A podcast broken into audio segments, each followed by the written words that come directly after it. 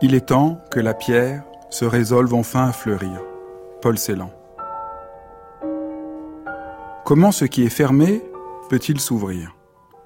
Comment ce qui semble mort peut-il devenir vivant? C'est à le découvrir que nous invite Paul Celan, l'un des poètes les plus vertigineux du XXe siècle.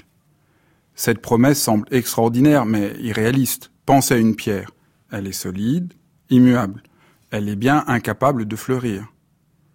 N'est-on pas ici dans un exemple flagrant de poésie qui raconte des choses certes jolies mais pas très réalistes? N'allons cependant pas trop vite. Paul Celan nous propose une expérience si profonde qu'elle demande un peu d'attention. Pour la comprendre, pensons au sommeil. Vous est-il déjà arrivé de ne pas réussir à vous endormir?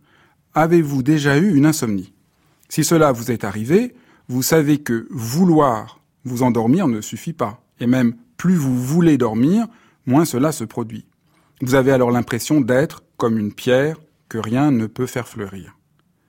Pour que le sommeil vous prenne, il importe de vous confier par exemple à votre corps. Lui ne demande qu'à dormir. C'est votre volonté qui le retient.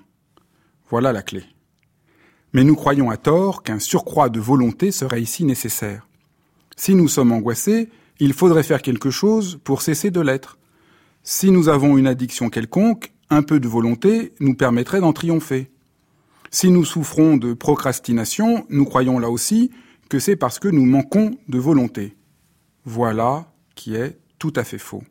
Et c'est parce qu'il le sait que Paul Celan nous invite à nous en remettre à la vie qui est là, dans la pierre de nos douleurs, mais qui y demeure de manière latente, inapparente. Cette découverte s'applique dans de nombreux autres domaines. Cézanne a peint longtemps des tableaux très lourds, maladroits. Il appela plus tard cette époque de son travail sa période couillarde. Et puis, un jour, la pierre a fleuri. Personne ne peut savoir pourquoi. Cézanne s'est juste complètement confié à la peinture. Il est temps que la pierre s'en remette à l'impossible. Il est temps que la vie revienne là où elle a été fermée. Il est temps que ce qui est bloqué puisse enfin se libérer. Cela demande de la patience et de la confiance. Voulez-vous le faire à votre tour? C'est tout simple. Consentez pour un moment à ne plus rien savoir à ne rien décider. Consentez à rester là où vous êtes. Consentir, c'est une chose un peu négligée. C'est laisser pleinement la vie agir, venir à nous. Comme lorsqu'on s'est coupé et qu'il faut juste attendre que la plaie cicatrise. C'est cela la confiance. Au début, ce geste peut sembler absurde. Mais il faut en passer par là pour découvrir cet atout qui consiste à se fier à quelque chose dont on ne peut pas être absolument certain. Si j'ai confiance dans ce que tu me dis, c'est précisément parce que je n'en ai pas une absolue certitude.